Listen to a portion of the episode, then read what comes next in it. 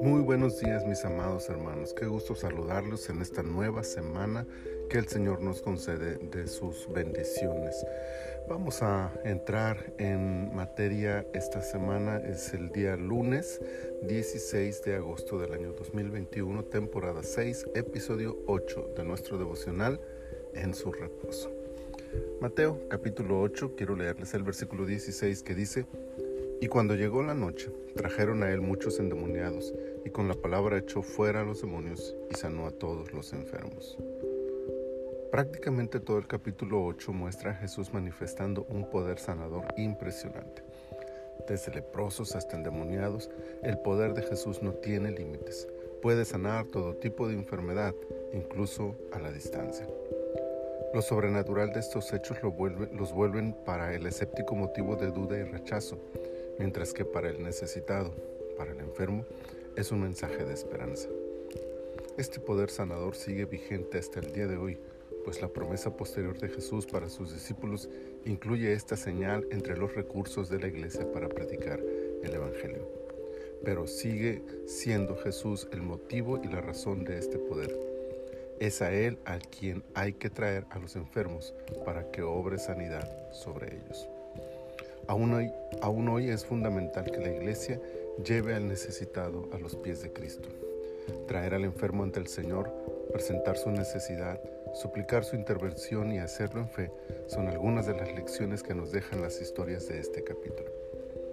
Otra característica que aparece en este pasaje es la relación que Jesús tiene con los demonios, en la que muestra su autoridad no solo sobre las enfermedades, sino sobre todo el mundo espiritual.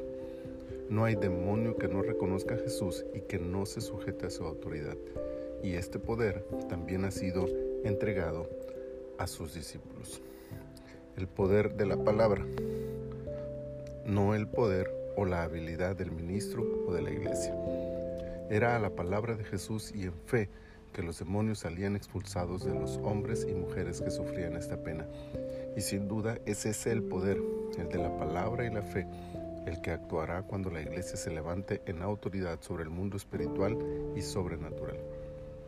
Desde una pequeña fiebre hasta una terrible e incurable lepra, pasando por lo tenebroso de una posesión de demonios, no hay nada que Jesús no pueda vencer. Su poder y su palabra siguen vigentes hoy. La iglesia necesita orar y creer para ejercer la autoridad que le ha sido entregada. Creamos en el Señor y en el poder de su palabra.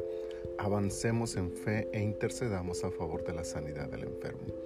Usemos la autoridad del precioso nombre de Jesús y venzamos toda tiniebla espiritual que quebranta el alma del oprimido. El Señor está con nosotros.